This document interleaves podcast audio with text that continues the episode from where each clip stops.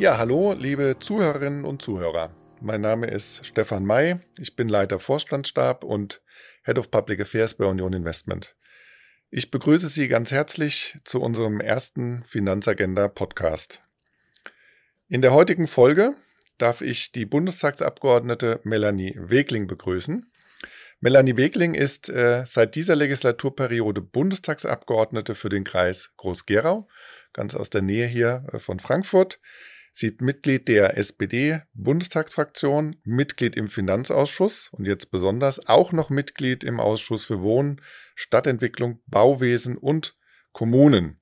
Und jetzt wird es besonders interessant, sie ist die Genossenschaftsbeauftragte der SPD-Fraktion. Herzlich willkommen, liebe Frau Wegling.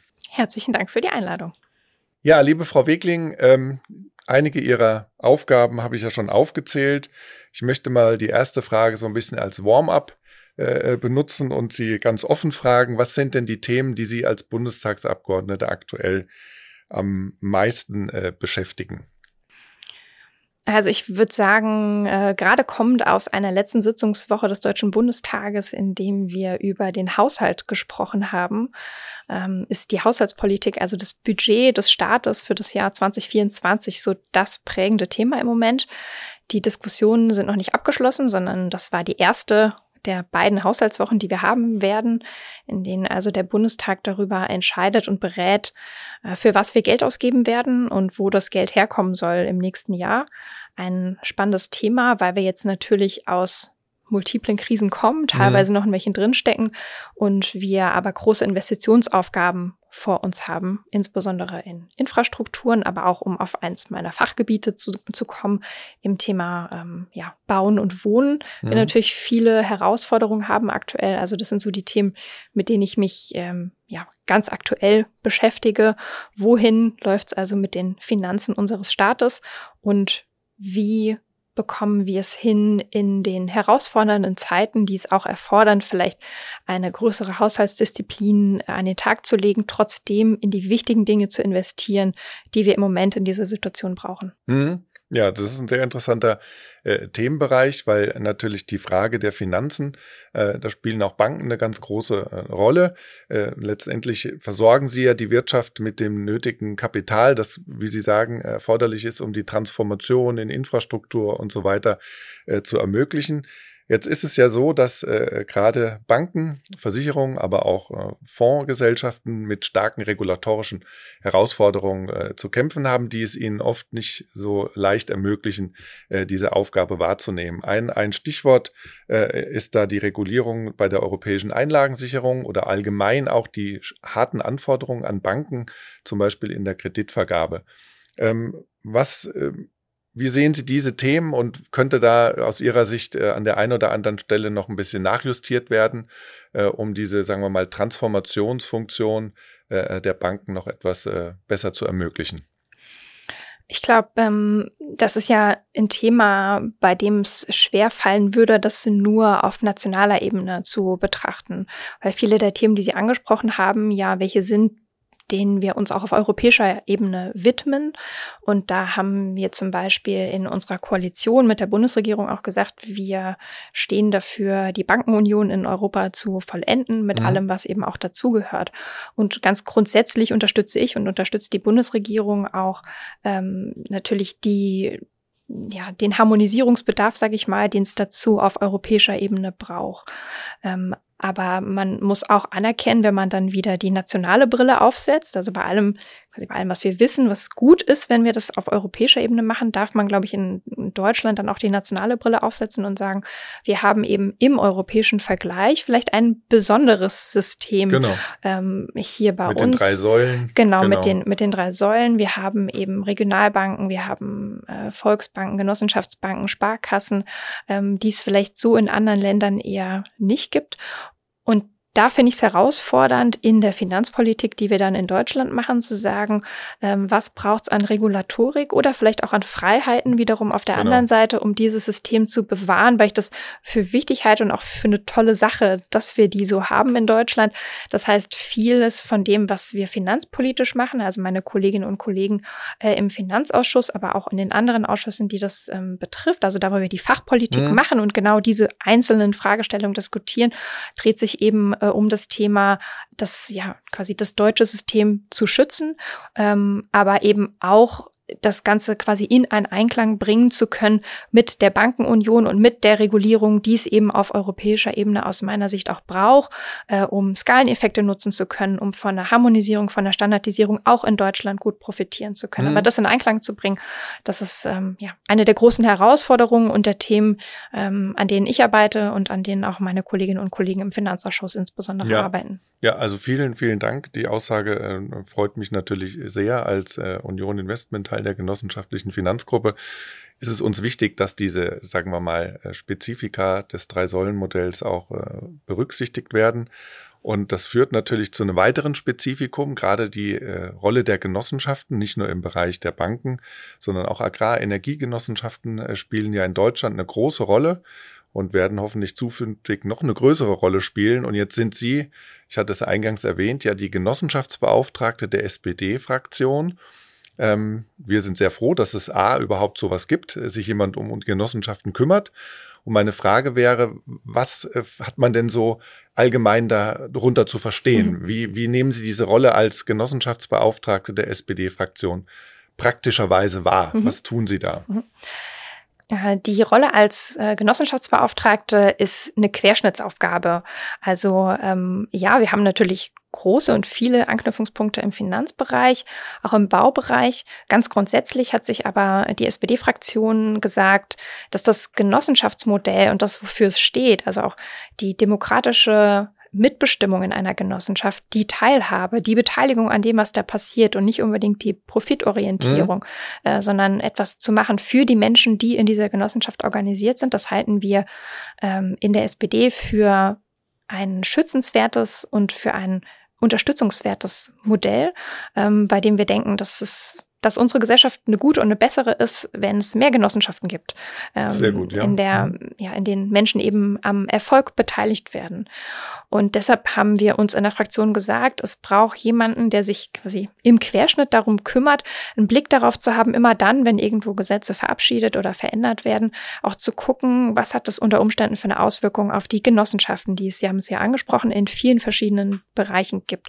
Und genau das ist meine Aufgabe. Mhm. Das heißt, mit den Genossenschaften aus unterschiedlichen mhm. Bereichen ins Gespräch zu kommen, zu verstehen, was brauchen diese Genossenschaften, um ähm, nach ihrem Zweck besser arbeiten zu können, ähm, um erfolgreich zu sein und was braucht es dafür politische Rahmenbedingungen. Das heißt, was ich ganz konkret mache, ist, ich bin ähm, überall unterwegs und spreche mit Menschen in Genossenschaften und äh, ziehe da für mich sozusagen Themen raus, von denen ich denke, das könnte man doch jetzt mal versuchen, gesetzlich anzugehen. Das mhm. heißt, ähm, es geht beispielsweise um so Dinge wie, äh, wie kann ich den Beitritt zu einer Genossenschaft vereinfachen? Kann ich das digitalisieren? Digitalisierung, genau. Genau, mhm. genau. Also so ein bisschen von dem, Genossenschaften haben ja eine sehr lange ähm, Geschichte, ja, aber ich sag mal, von dem geschichtsträchtigen äh, Ansatz äh, im Sinne von, ich muss immer noch in Papierform mich irgendwo anmelden, vielleicht ein Stück Abstand zu nehmen und zu sagen, in der heutigen Zeit geht es vielleicht auch ein bisschen schneller und einfacher.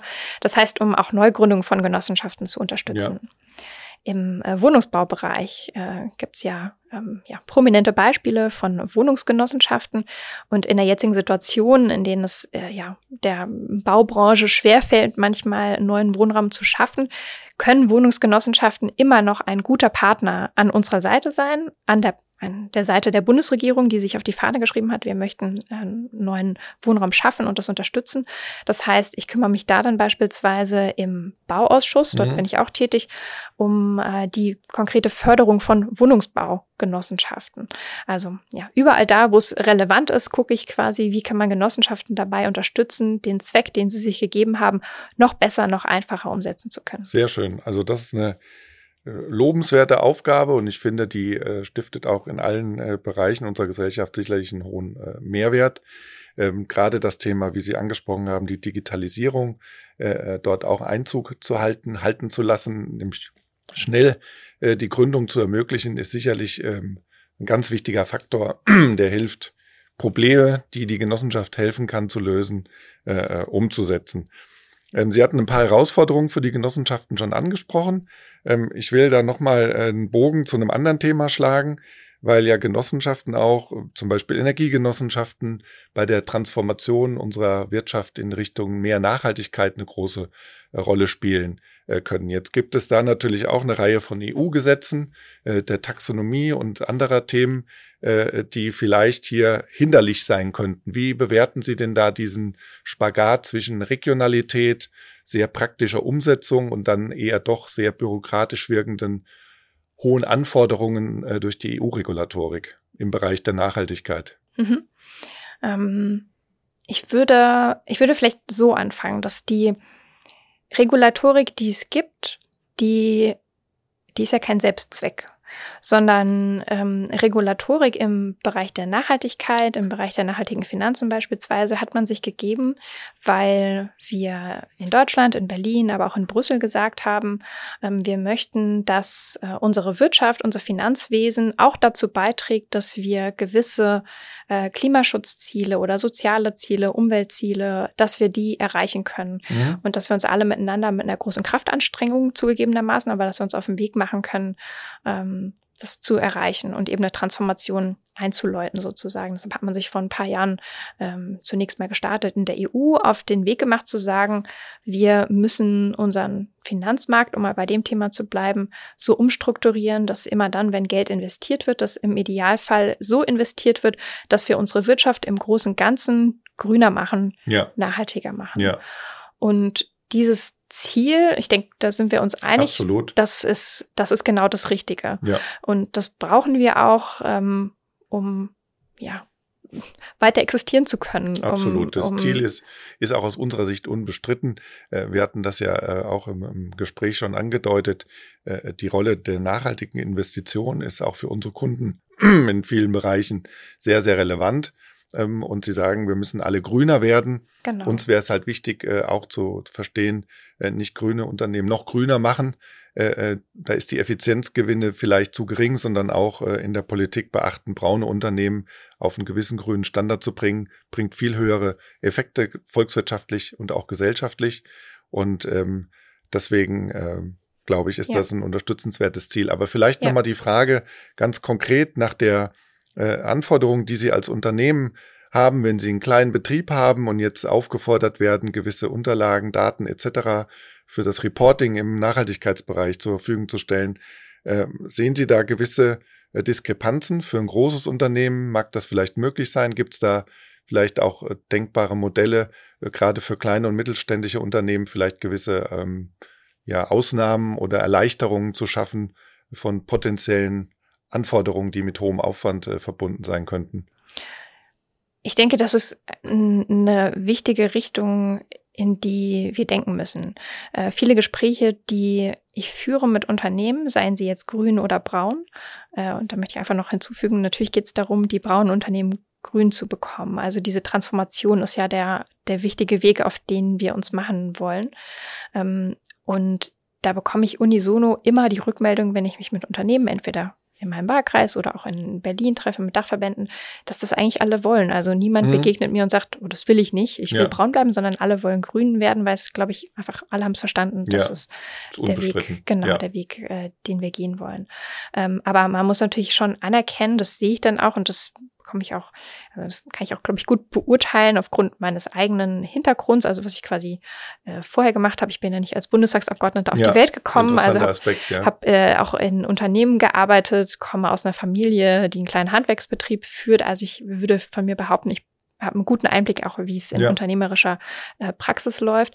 Und da muss man schon auch zugestehen, es gibt Unternehmen, die haben mit Sicherheit Strukturen, die haben vielleicht große Abteilungen, wo sich Menschen in Strategie, Reporting, Controlling ähm, damit beschäftigen können, ähm, Nachhaltigkeitsreportings aufzusetzen. Und das ist natürlich für alle irgendwie mhm. herausfordernd, wenn man neue Ressourcen und sowas reinstecken muss. Aber die kriegen das vielleicht ganz gut hin aufgrund ihrer Unternehmensstruktur. Und dann gibt es aber auf der anderen Seite der Skala natürlich auch Unternehmen, die ja, mit einer kleinen Mannschaft unterwegs sind. Und da ja. finde ich, da muss man schon anerkennen, dass auch diese Unternehmen sich auf den Weg einer Transformation machen, aber man darf die auch nicht dabei überfordern und auf dem Weg verlieren, weil was ich natürlich nicht möchte in der Politik ist, dass wir Regeln machen, die eigentlich gut gedacht sind, aber von den Menschen abgelehnt werden, weil sie sagen, das ist ja fernab von Gut und Böse, das ist in der Praxis nicht umsetzbar. Ja. Das heißt, wenn immer wir uns unterhalten über die Umsetzung von ähm, solche Regulatorik, also wenn wir darüber sprechen, wenn eben in Brüssel Dinge entschieden werden und wir die dann in nationales Recht umsetzen,